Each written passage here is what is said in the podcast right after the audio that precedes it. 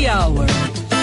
Com Lúcia Matos, Ana Cássia Henrich e Vicente Medeiros.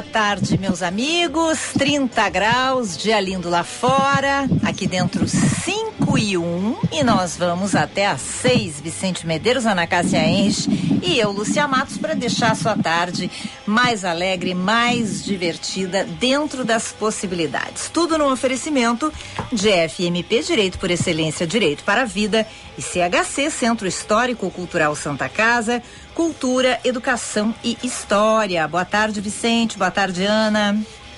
Boa tarde, Lúcia. Boa tarde, Vicente. Boa tarde, ouvintes. Estamos em julho? Junho? Não. Não? Não. Não? Não estamos. Por quê? Essa, essa tá música de festa junina? Músicas de festa não, junina. Não. Mas é que essa música está de aniversário. Opa! Porque num dia 3 de março, em 1947, era gravada no Rio de Janeiro esta música, Asa Branca, um dos maiores clássicos da música brasileira, composta por Luiz Gonzaga e Humberto Teixeira. Essa letra fala do drama da seca no Nordeste brasileiro e também da busca por uma vida melhor longe dali. Asa Branca virou um clássico, não só de festas juninas, Opa, né? Claro, né? Já foi gravada por vários artistas, eles Regina, Caetano, Chitãozinho e Chororó, Maria Bethânia, Gil, Hermeto Pascoal e até Raul Seixas gravou em inglês. Hum. Gente, são 500 interpretações desta música. Nós vamos ouvir todas elas hoje? Vamos. Ah, vamos então até tá. dezembro. Até dezembro, ouvindo as versões, tá. e hoje também é aniversário da de minha mãe. Zico. É da aniversário minha, da dona minha Lúcia. mãe também. É, dona... Mas que parabéns, Opa. então. Um beijo. Beijo carinhoso pra minha xará, dona Lúcia. Coisa boa de aniversário. Dona Lúcia Medeiros e também Arthur Antunes Coimbra, mais conhecido como Zico. Opa! Ídolo da torcida do Flamengo. Muito que bem. Parabéns pro Zico, então, hein? Tá bom. Mais alguma coisa? Mais alguém de aniversário hoje? Olha, não sei, vamos ver. Será que tem algum ouvinte de aniversário? Manda um recadinho aqui que a gente canta. Pra, o, o, o Vicente bota a música da, da galinha lá. A galinha pitadinha? É. Será que ainda tem minha galinha pitadinha aqui? Ou tiraram? Ah, não, tá aqui, ó. Parabéns pro Zico e pra dona Lúcia, então.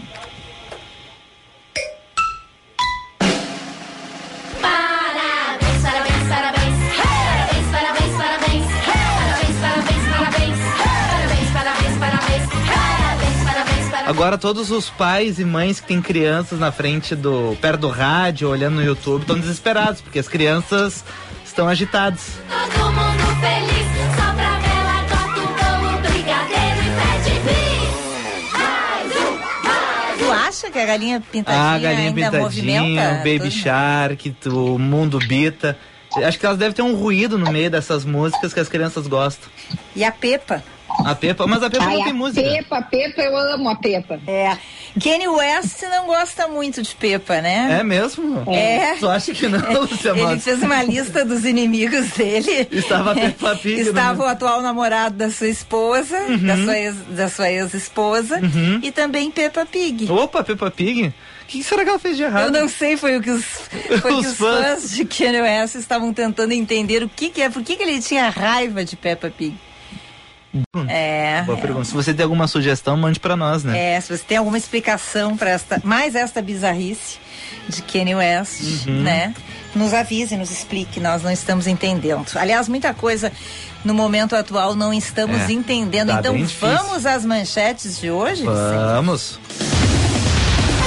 Bom, não conseguimos entender porque alguns pais não levaram as crianças para vacinar contra a Covid-19 e por isso, secretarias de saúde e educação aqui de Porto Alegre promovem mais uma vez, próximo sábado, a segunda edição do Dia C de vacinação infantil, atividade que tem como objetivo imunizar as crianças entre 5 e 11 anos contra a Covid-19. Irá ocorrer em sete escolas, das 9 da manhã até as três da tarde. Lembrando que a vacina foi largamente testada, aprovada, verificada, então não tem nada experimental nisso. Vamos ao conflito lá na- no leste europeu. Rússia e Ucrânia concordaram sobre a necessidade de um corredor humanitário para a saída de civis das cidades em guerra, segundo afirmaram os negociadores de ambos os países após o encontro diplomático desta quinta-feira. Os dois países concordaram numa terceira rodada de negociações e que eu não achei se já tem uma data marcada, mas vai haver uma terceira rodada. Vamos, porque hoje teve presidente da Rússia, presidente da Ucrânia falando. Ah, guerra que está completando uma semana e o presidente da Rússia, Vladimir Putin, foi à TV para dizer que a invasão do país vizinho está ocorrendo de acordo com o plano. Não sei que plano, né? Porque muitos analistas militares lá dos Estados Unidos, da Europa, falando que, olha, aquele poderio militar russo não tá, não tá sendo o que eram dito, assim, tá meio estranho, mas enfim.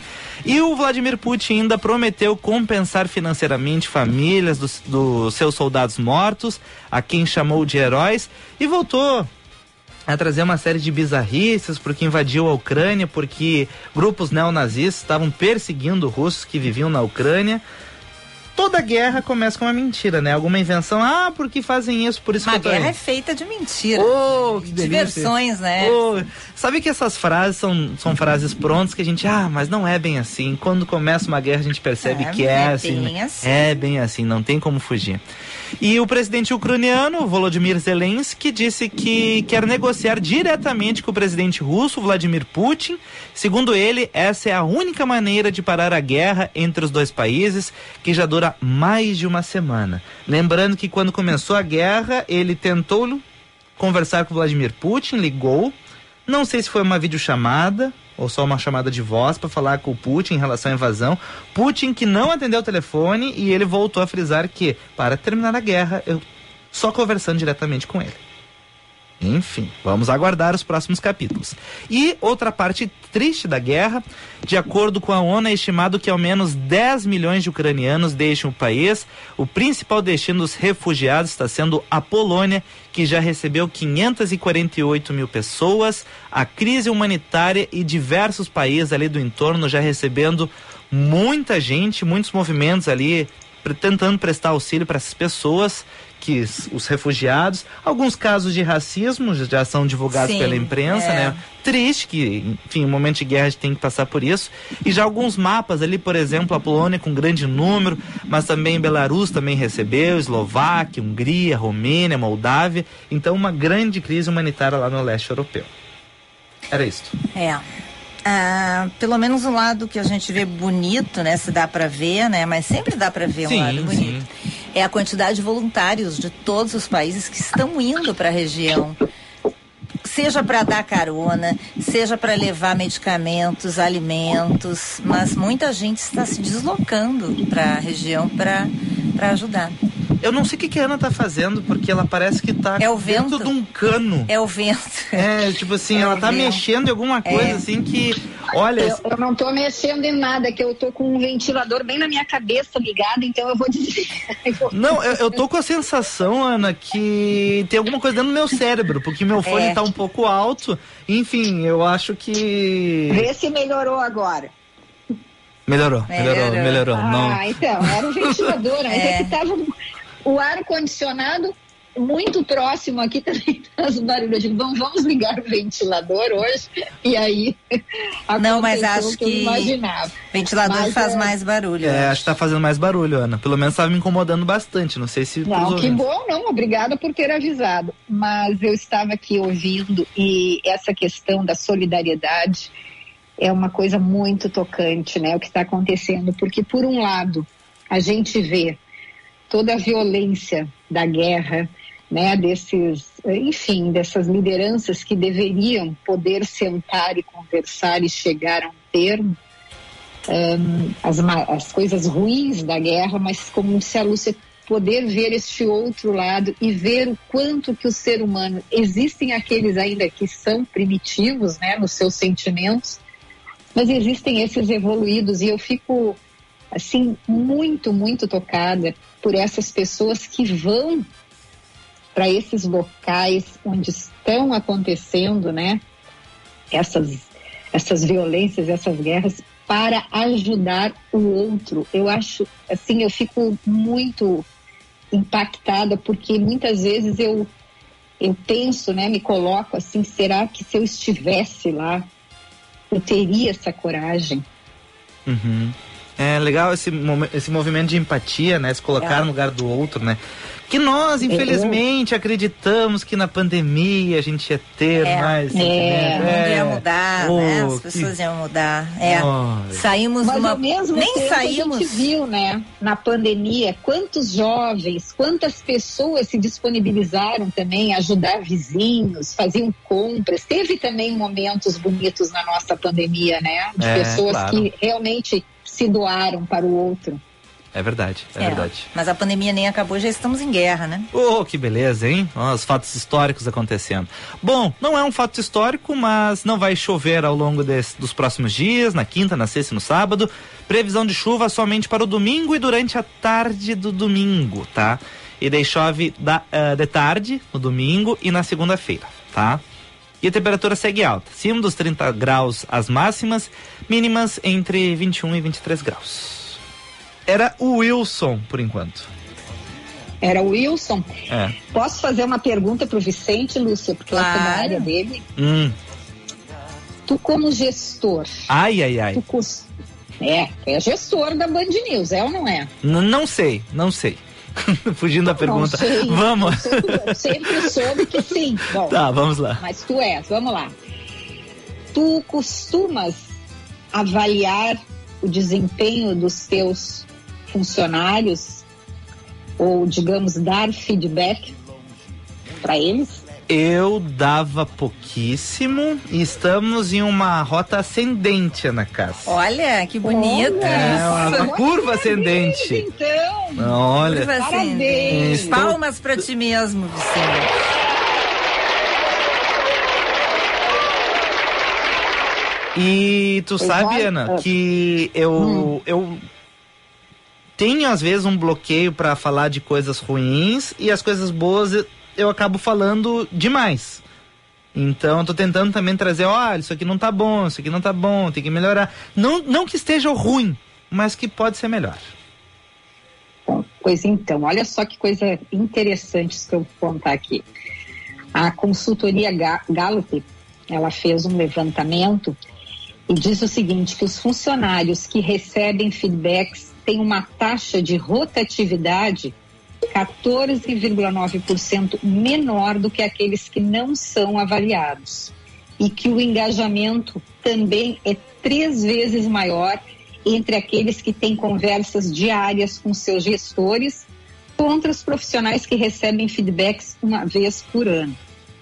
Mas, apesar das vantagens, o feedback não faz parte do dia a dia das empresas.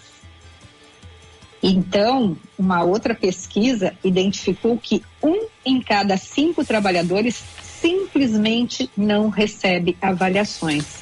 E aí eles vão um pouco além.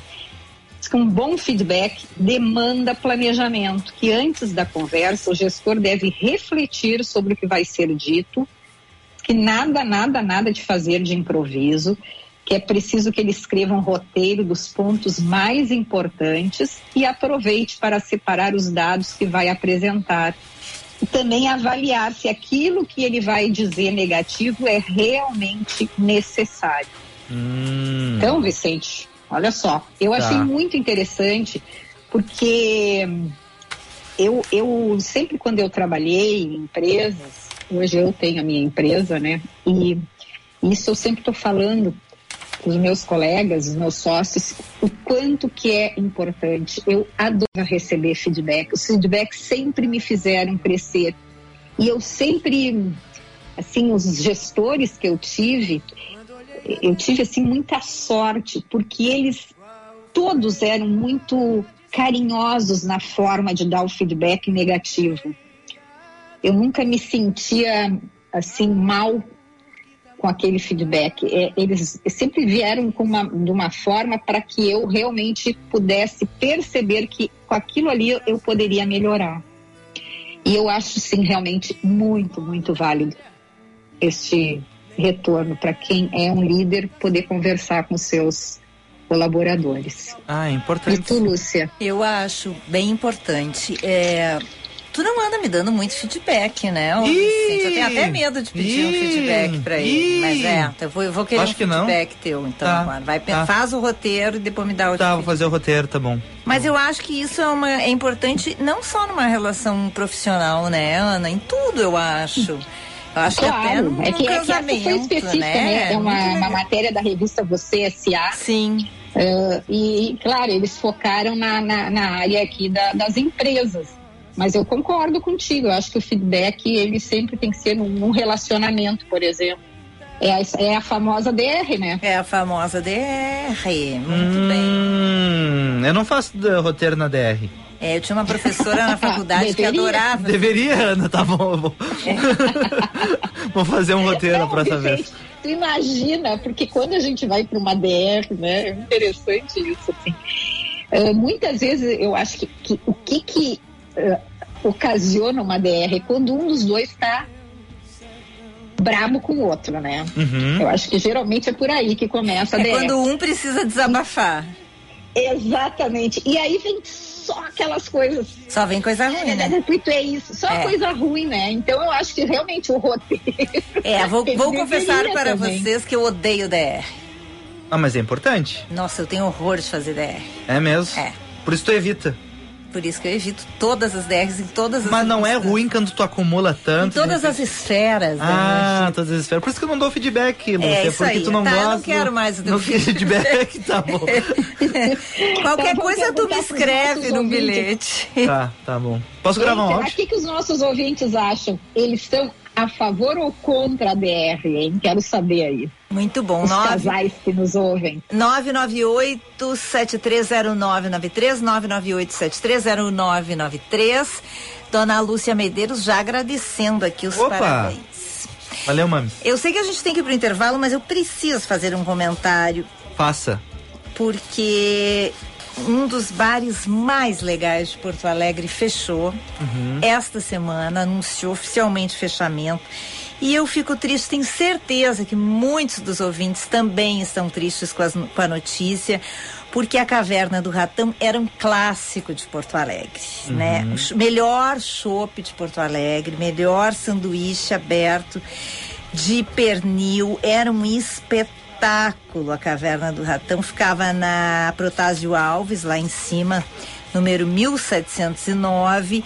E neste domingo de carnaval, né, os proprietários anunciaram, é, depois de 66 anos, Nossa.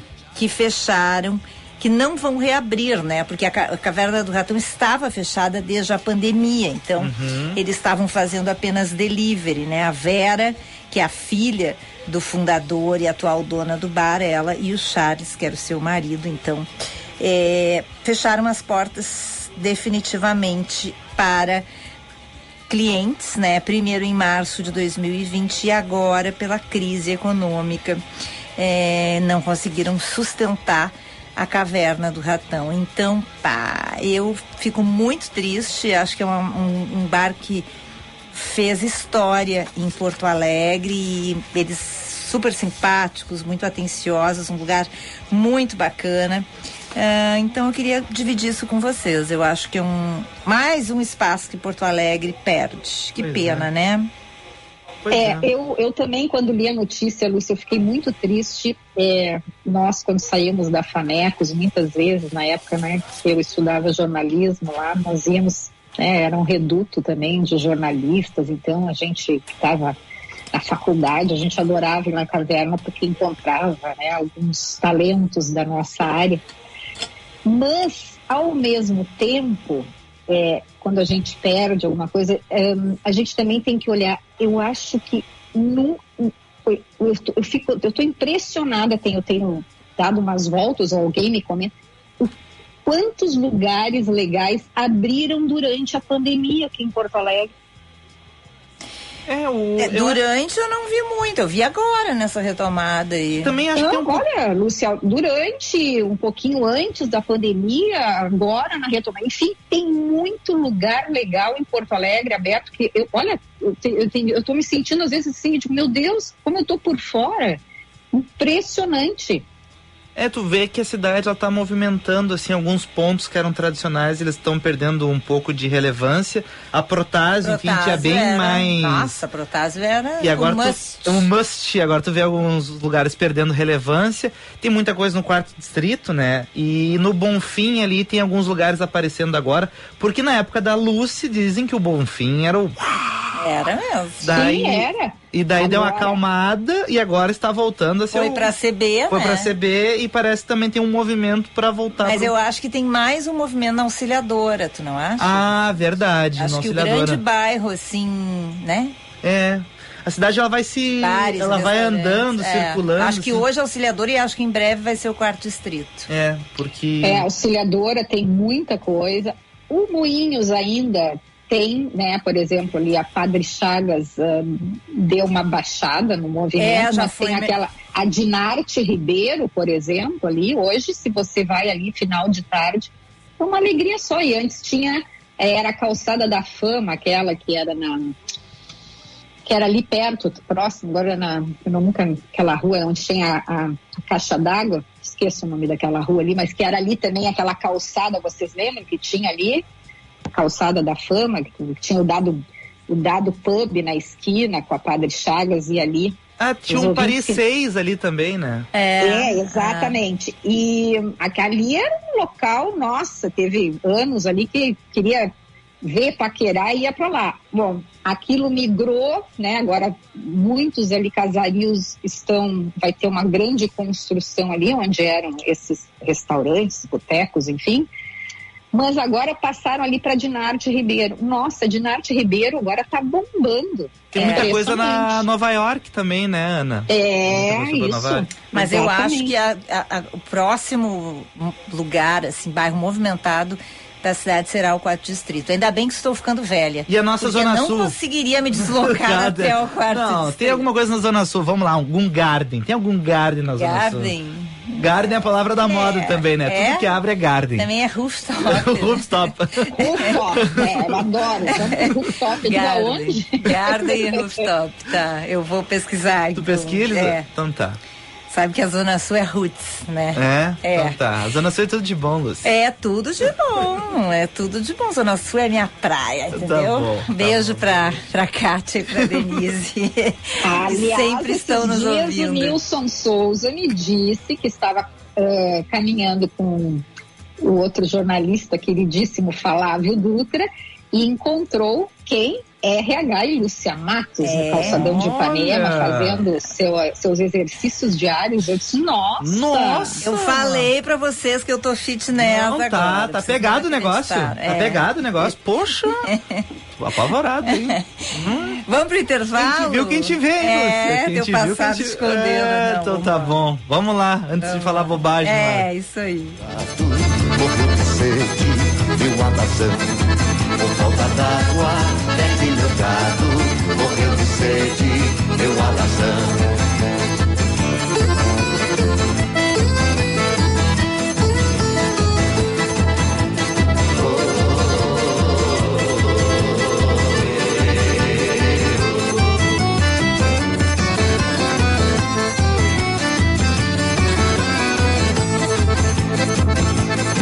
Até mesmo a asa branca asas do sertão. Então eu disse, adeus Rosinha. Estude. Direito na FMP, a melhor faculdade privada do Rio Grande do Sul que mais aprova no exame da ordem. Aproveite o período de transferência e ingresso de diplomados. Acesse o site fmp.edu.br. FMP. Direito por excelência. Direito para a vida.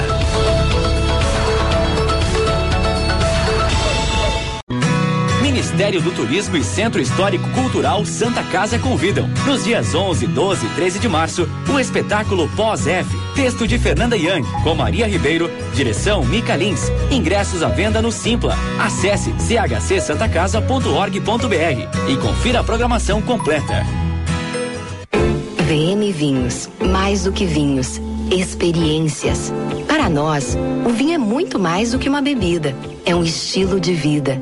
Novas uvas, novos produtores, novas regiões. Te convidamos a viajar conosco para novos lugares a partir de uma bela taça de vinho. Rótulos trazidos com exclusividade para quem gosta de degustar sabores únicos e marcantes.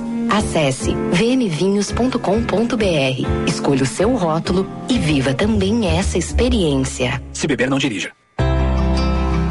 Venha no Tartone desfrutar os deliciosos pratos do almoço Fatile com preço promocional. No fim da tarde, o happy hour com espumante e as irresistíveis brusquetas. E à noite, o inesquecível jantar romântico ou com a família. Tartone Restaurante, italiano de cardápio e alma. Bourbon Country, Galpão Food Hub ou ligue 9 9615 87 84. O Cindy Lojas Porto Alegre oferece serviços e benefícios exclusivos aos seus associados. Conte com assessoria jurídica, medicina do trabalho, planos de saúde e odontológicos, convênio com o Serasa e muitas outras vantagens. Entre em contato pelo site www.cindylojaspoa.com.br e associe-se. Em tempos de transformação, conte com uma parceria que dá resultado para o seu negócio. Cindy Lojas Porto Alegre, inspiração para transformar o varejo. Você está ouvindo Band News Happy Hour.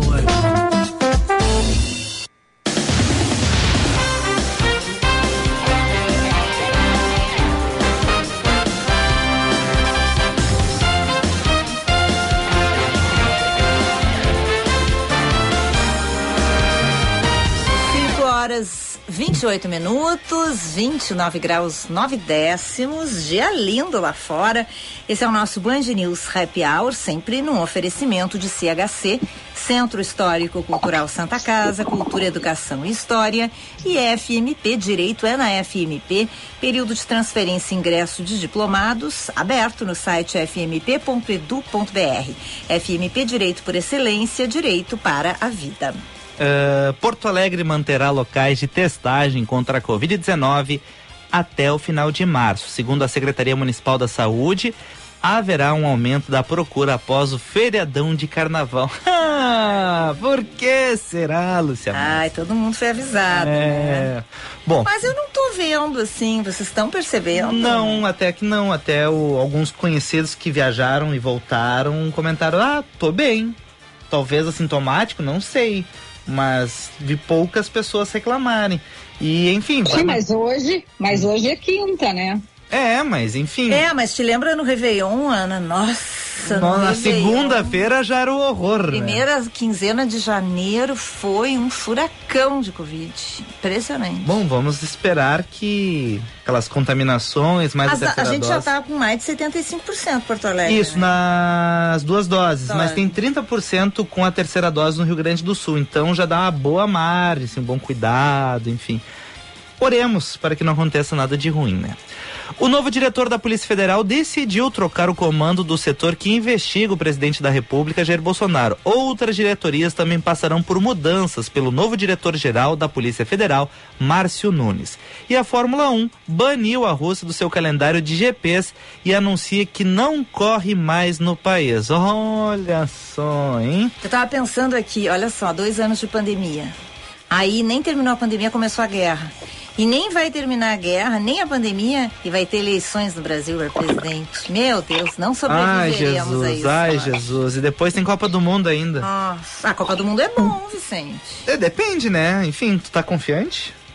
Ah, é, mas eu, eu, eu, nem dou bola pro Ah, então Brasil. tá bom. Eu gosto Tá de ver os jogos. Gosta de ver a festa dos Até fogos. porque o meu time só sobrou o gauchão pra ver, né? Opa, não vamos entrar nesse assunto, não vamos entrar nesse E a assunto. É, mas, mas, mas olha só, eu não sei se vocês viram hoje, já que o Vicente, a- quer dizer, a Lúcia falou aí das eleições, eu, eu li uma notícia e eu fiquei triste, né? Porque é a primeira vez que isso vai acontecer é que o Tribunal Superior Eleitoral, Hum, com a eleição no horizonte e, e- preocupado, né? Que vai ser uma das disputas mais acirradas das últimas décadas, eles estão com, ah, com medo de sofrerem ataque de, ataques de militantes nas, que já estão sofrendo ataques de militantes nas redes sociais. Eles anunciaram uma licitação para a compra de 150 grades de aço para proteção das suas instalações lá em Brasília. É, mas Pode é- isso, gente? Mas é importante, né, Ana, se adiantar, né? Porque Não, última... eu sei que é importante, Vicente, mas olha, o, o- o- onde é que nós chegamos? É isso que eu quero te dizer. Ah, sim. Pois é. Nunca teve isso no Brasil, aqui, agora, com a democracia, depois da democracia, agora nós vamos, nós vamos ter que ver isso também. É constantemente testada a democracia, vamos precisar defendê-la, então, a partir de... Enfim, todo esse ano, né? Não vai ser um É, trabalho fácil. vão ser grades de aço galvanizado e que vão ter no mínimo dois metros de comprimento e um metro e vinte centímetros de altura. Bom, os Estados Unidos já deu exemplo com a invasão do Capitólio, né? Então... Do todo- Capitólio, sem é, dúvida. Todo cuidado Mas é pouco. é, eu, não, eu não pensei em ver isso aqui no Brasil. É mas é, muito isso. triste mesmo. É, isso. É muito triste. Seu corte. Sou o cheiro dos livros desesperados. Sou Guita Gogóia, seu olho me olha, mas não me pode alcançar. Não tenho escolha. Olha só, com essa musiquinha maravilhosa aí, com esse bailadinho gostoso, nós vamos agora conversar com um gaúcho que esteve nos Jogos de Inverno de Pequim. Ele foi como dirigente de uma importante delegação. O nome dele é Gabriel Carnas, diretor executivo da Confederação Brasileira, Brasileira desculpa, de Desportos no Gelo. E ele é chefe de, de equipe, né, no Brasil na- nas modalidades no gelo, Jogos Olímpicos 2022. Ele é bacharel em Educação Física pela URGS, mestre em Gestão Desportiva pela Universidade do Porto, e ele também, eu vou dizer aqui, é filho de uma querida amiga nossa que já participou aqui do Band News Happy Hour, da regente Cecília Silveira, regente da Orquestra Vila Lobos. A Cecília que, além de ser mãe de toda aquela gurizada da orquestra, é mãe desse maravilhoso rapaz aqui que esteve lá. Então, com essa delegação bacana brasileira que participou dos Jogos. Muito boa tarde, Gabriel. E a minha primeira pergunta para ti é como é que surgiu o teu interesse pelos Jogos de Inverno e como é que tu chegou a chefe de equipe brasileira? Boa tarde, Ana. É, boa tarde, Lúcia. Boa tarde, Vicente. Boa tarde. tarde. a todos os ouvintes da- do Happy Hour. É, primeiro, eu gostaria de dizer que é uma satisfação estar aqui conversando com vocês, ainda mais depois dessa, dessa apresentação. Uma honra é, vir depois é, de tudo, todos os feitos que, que minha mãe fez dentro da música, eu poder falar um pouquinho das modalidades de inverno, especificamente as modalidades de gelo, onde eu atuo. É, respondendo a pergunta, é, as modalidades de gelo no Brasil é algo é, muito incomum. Então, geralmente, é, as pessoas que eu converso, elas estranham. É, a gente tem atleta, é, o Brasil compete. E o que eu digo é sim, sim, a gente tem atletas, a gente tem uma confederação que faz a gestão dessas modalidades, que ao todo são oito modalidades esportivas dentro do- das modalidades de gelo. E eu eh, parei nessa, nesse mundo eh, de inverno através da minha formação. Eu me formei em bacharel em educação física, sempre tive uma relação muito grande com, com esporte. Fui nadador, hoje sou jogador de polo aquático. e entrei no mundo da gestão esportiva, trabalhando com projetos esportivos na Sojipa, um clube esportivo, sócio esportivo aqui de Porto Alegre.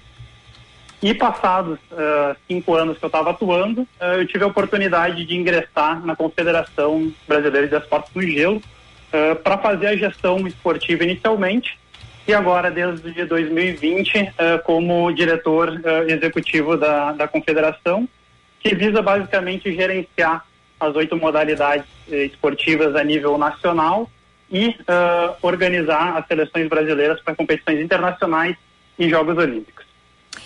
Oi, Gabriel, aqui é a Lúcia, tudo bem?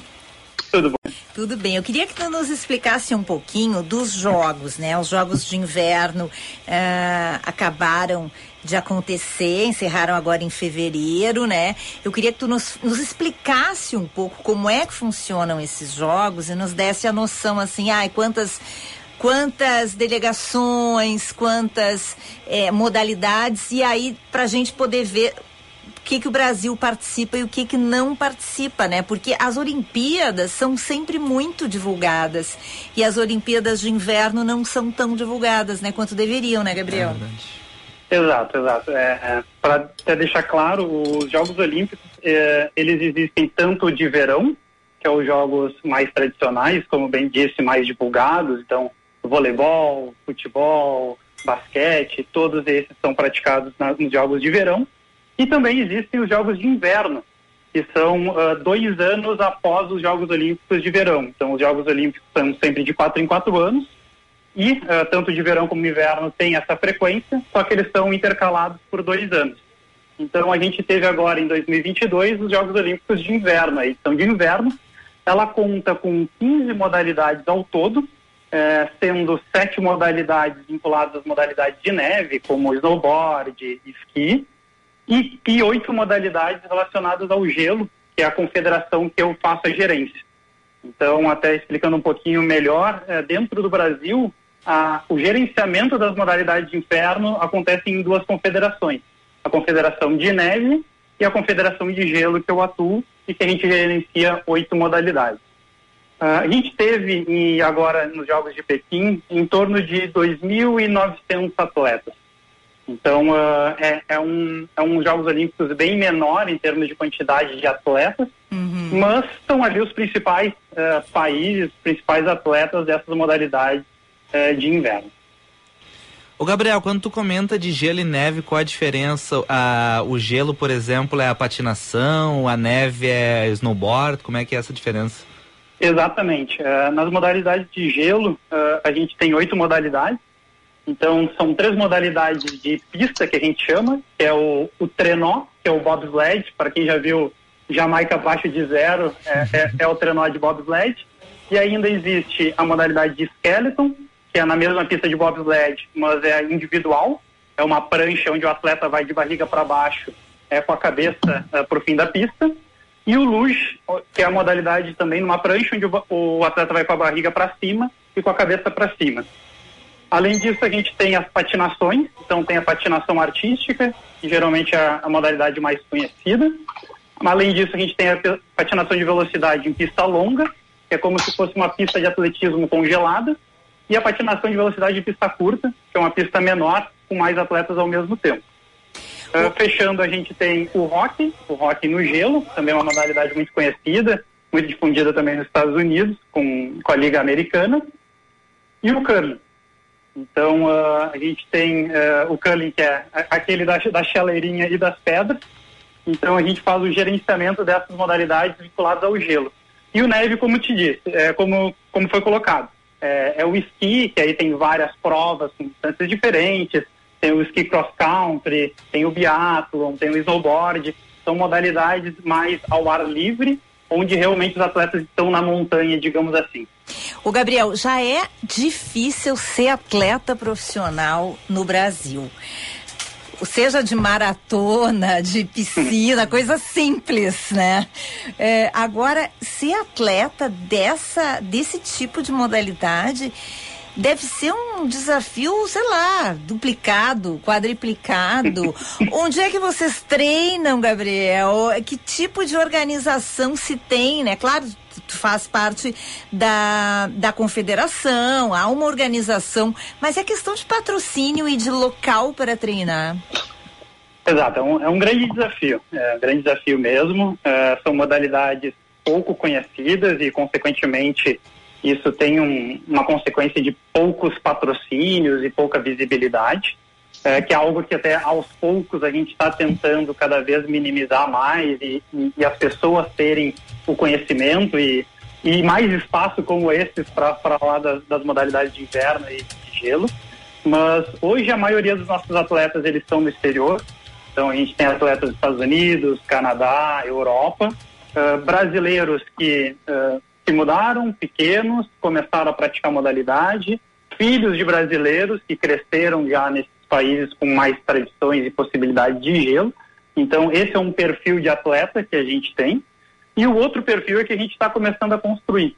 Então a confederação uh, ela é muito recente, ela começou a se profissionalizar em 2013 somente.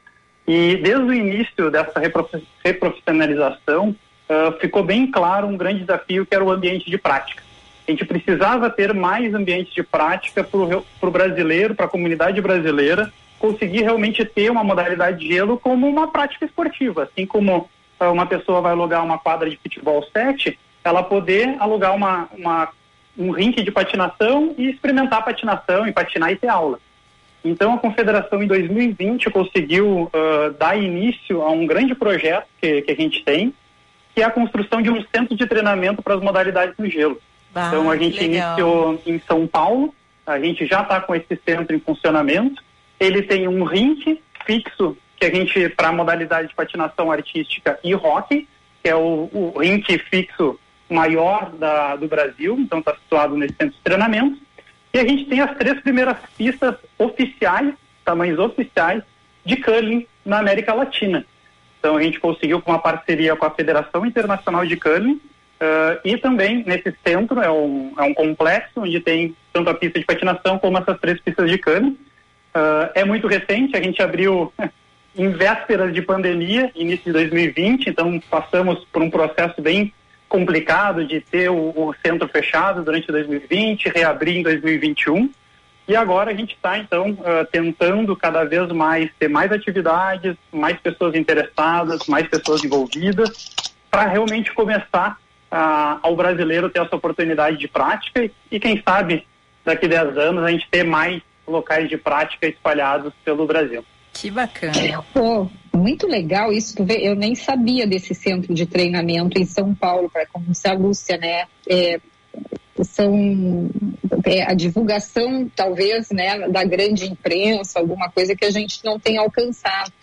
Agora, Gabriel, uh, esse, eu, eu acredito, né, que esta edição ela teve muitos desafios para vocês porque teve a pandemia e também a questão da neve artificial, né, que a gente ouviu muito pelos, pelas transmissões, a questão da neve artificial.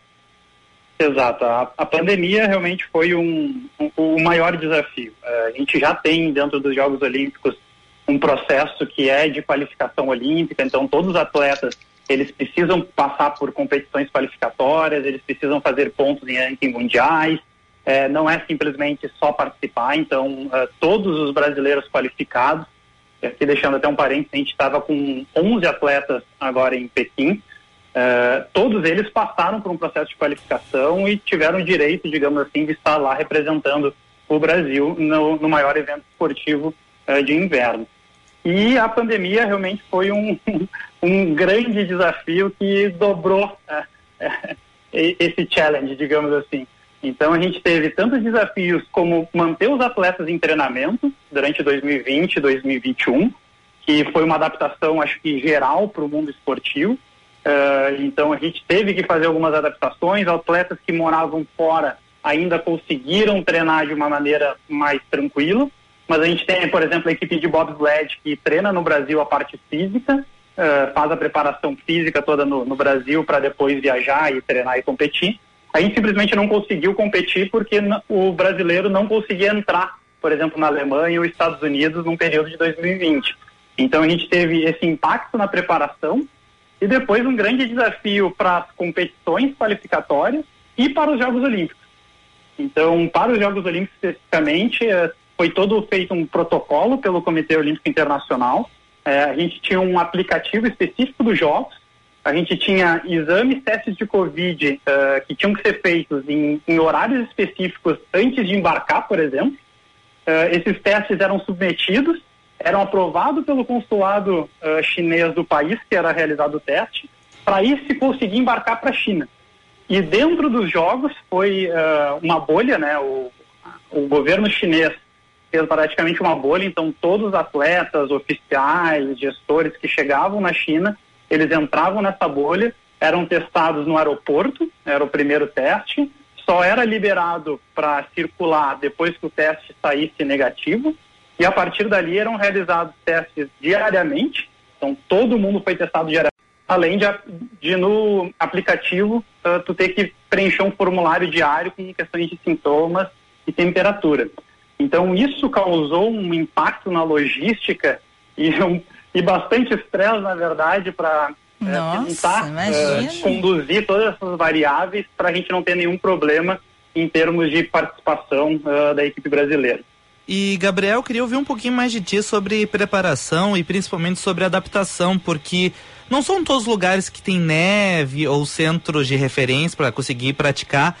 É muito difícil adaptar os exercícios, movimentos para lugares mais quentes ou que pelo menos não tenham neve?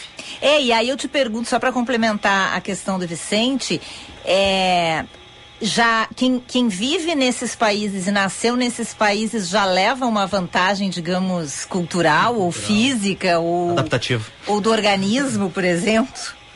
Não, com certeza, com certeza. A gente tem, por exemplo, os países nórdicos, por exemplo, a Noruega, que foi a, a campeã, digamos assim, do quadro de medalhas.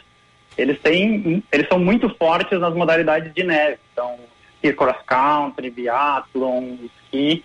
eh, eles têm essa cultura de começar, eh, digamos assim, as crianças desde pequeno a estarem nesse, envolvido com essas modalidades e, consequentemente, têm um desenvolvimento eh, mais fácil. É, então, a- a- as modalidades de neve ela tem um pouco mais de dificuldade porque realmente precisa da neve para ter todo o ambiente ah, de prática. O que a Confederação de Neve faz é ter alguma adaptação. Então, por exemplo, o, o esqui cross country, a Confederação de Neve trabalha muito no Brasil o esqui sobre rodas. Então, são em vez de ter o, o esqui, o esqui tem duas rodinhas, tem os bastões e eles conseguem praticar no asfalto uma forma muito similar. É claro que depois que vai para a neve, eh, tem que ter uma adaptação de técnica, mas muito do desenvolvimento muscular eles já conseguem trabalhar, por exemplo, no asfalto e no Brasil. Nas modalidades de gelo, a gente tem modalidades muito diferentes entre si. Então, modalidades que estão em ambiente fechado, que são um ginásio, por exemplo, como a gente tem o centro de treinamento, é, é ter o gelo disponível e começar esse trabalho eh, aos poucos de mudar, inserir essas modalidades na cultura do brasileiro. Outras modalidades, como o bobsled, o skeleton e o luge, que é uma, digamos assim, é um tobogã congelado de 2 quilômetros, basicamente é isso a estrutura. É uma estrutura que existem ah, 15 pistas no mundo inteiro. Então, mesmo as grandes nações ah, de inverno não têm pistas de bobsled pela complexidade e custo.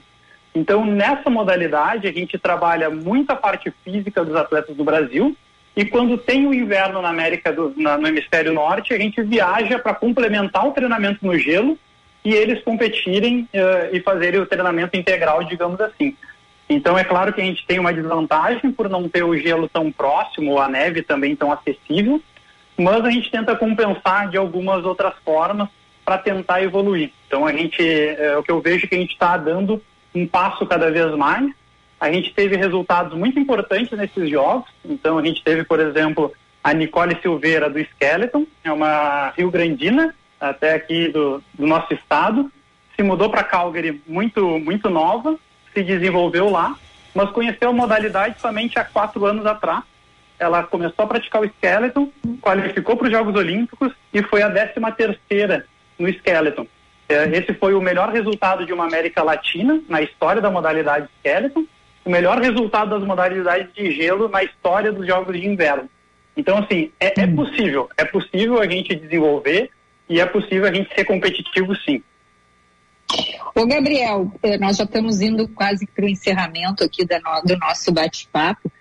como é que tu percebeu a imagem dos atletas brasileiros lá na competição? Como é que eles são vistos assim pelos outros atletas dos outros países? Como é que vocês se sentiram? É, vou, vou falar um pouquinho mais especificamente do bobsled e do skeleton, que são as modalidades que eu tenho em contato diário.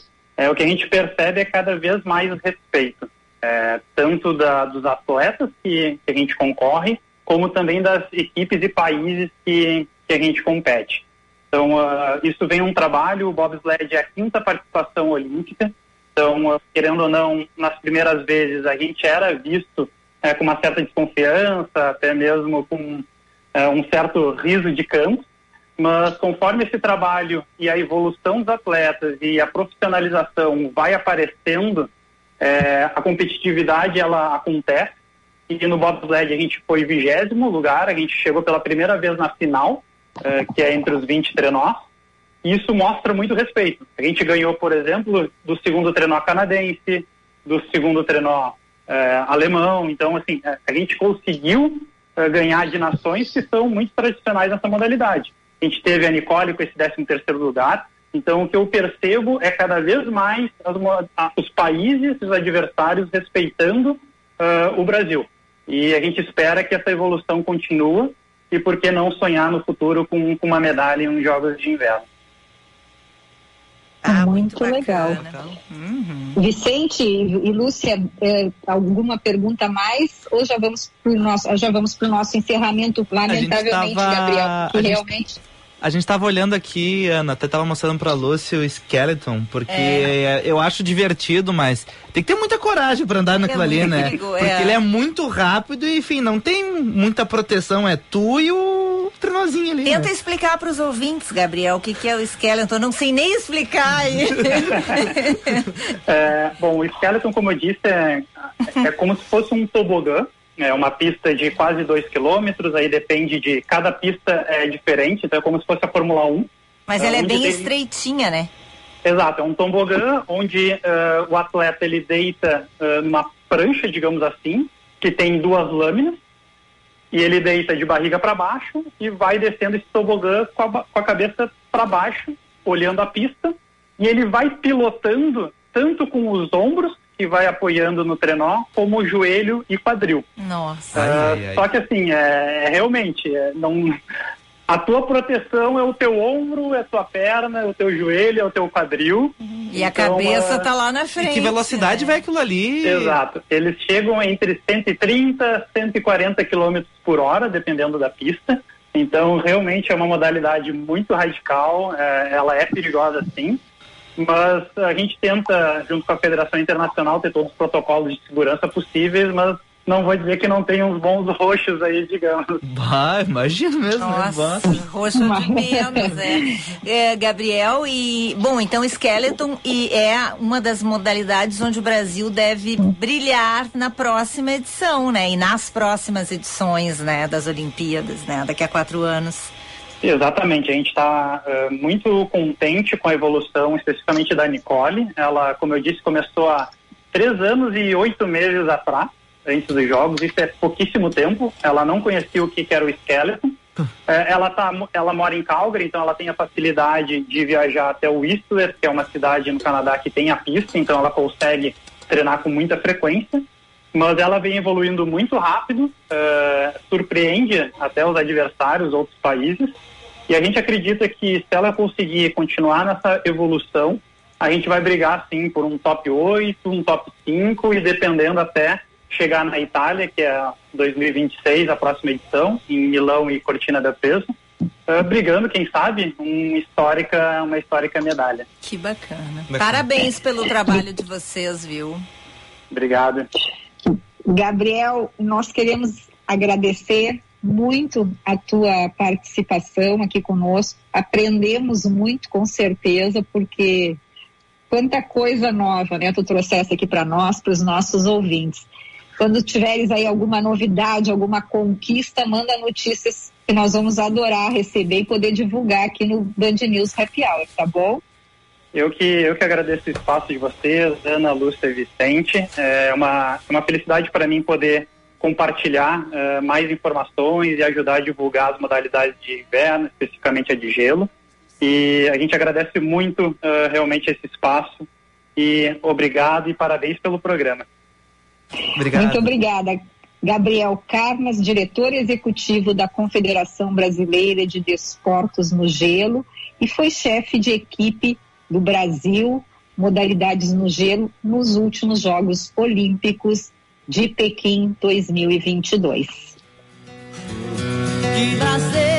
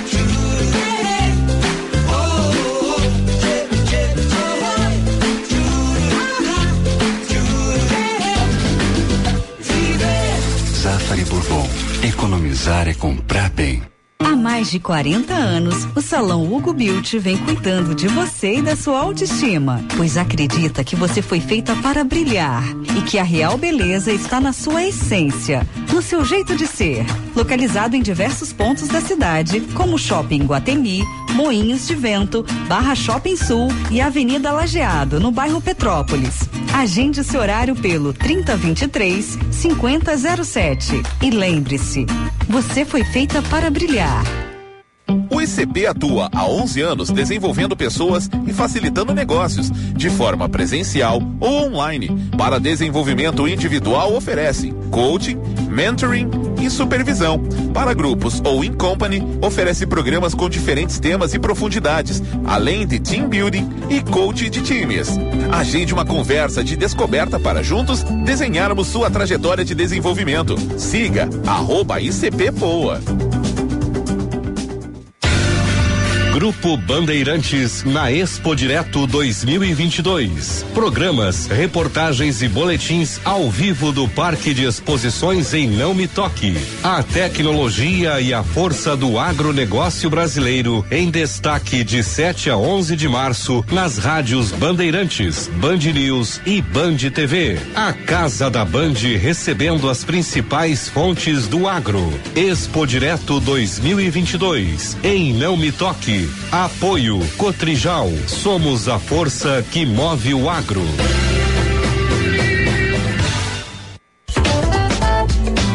Você está ouvindo Band News Happy Hour. do céu, ah, por que tamanha 5 e 59 Vai encerrar com Sérgio Reis escutando Asa Branca. Pra Errei, fechar. né? Erramos. É, Erramos, muda, erramos, muda. Erramos. Muda, muda, dá tempo. Tá. É, lembrando que o nosso Happy Hour é um oferecimento de FMP Direito por Excelência Direito para a Vida e CHC, Centro Histórico Cultural Santa Casa. O Ministério do Turismo e o Centro Histórico Cultural Santa Casa convidam. Conheça o edital de ocupação para cênicas, música e artes visuais. Acesse chcsantacasa.org.br e confira o regulamento. Temos um minuto, então usem com consciência. Moderação. Moderação. Ana Cássia, moderação. Palavras Uhum. finais, nossa guru. É, diga. Nada, Eu? nada. Eu tenho então uma frase, então. Cerveja tinha que ser igual o problema. Aparecer do nada. Eu tenho uma frase. Valesca de Assis, escritora, Opa. professora e minha mãe. Tira a e, música. e a ouvinte mais fiel deste programa, Uhum. depois, junto com Dona Lúcia e Tá. seu Altair e com o nosso consultor, né, Ana? Uhum. É, ela mandou uma lista pra nós. Tá. Provérbios no mundo todo. Tá. Então vamos com. Então, vamos fechar com um provérbio, Tá. hein? Vamos lá. Eu, ah, eu adorei esse aqui. É Tá. um provérbio italiano. Tá. Aí, aí vocês fiquem pensando nisso e amanhã me tá. digam a conclusão, tá? no final do jogo, o rei e o peão vão para a mesma caixa. Hum, Ah, profundo, hein? Uma boa tarde. Agradecimento à dona Como Valesca. todos nós, no fim, vamos para debaixo da Vamos para a mesma ca- gaveta. Beijos, beijos. Beijo, tchau. Opa!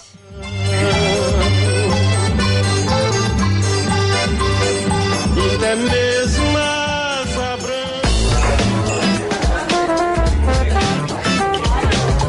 Você ouviu? Band News Happy Hour.